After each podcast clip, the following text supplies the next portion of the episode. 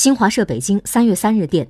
国家税务总局总审计师兼货物和劳务税司司长王道树三号在国务院联防联控机制新闻发布会上表示，结合当前疫情防控形势，为进一步支持企业复工复产，税务总局已经决定依法将三月份纳税申报期限向后延长一周。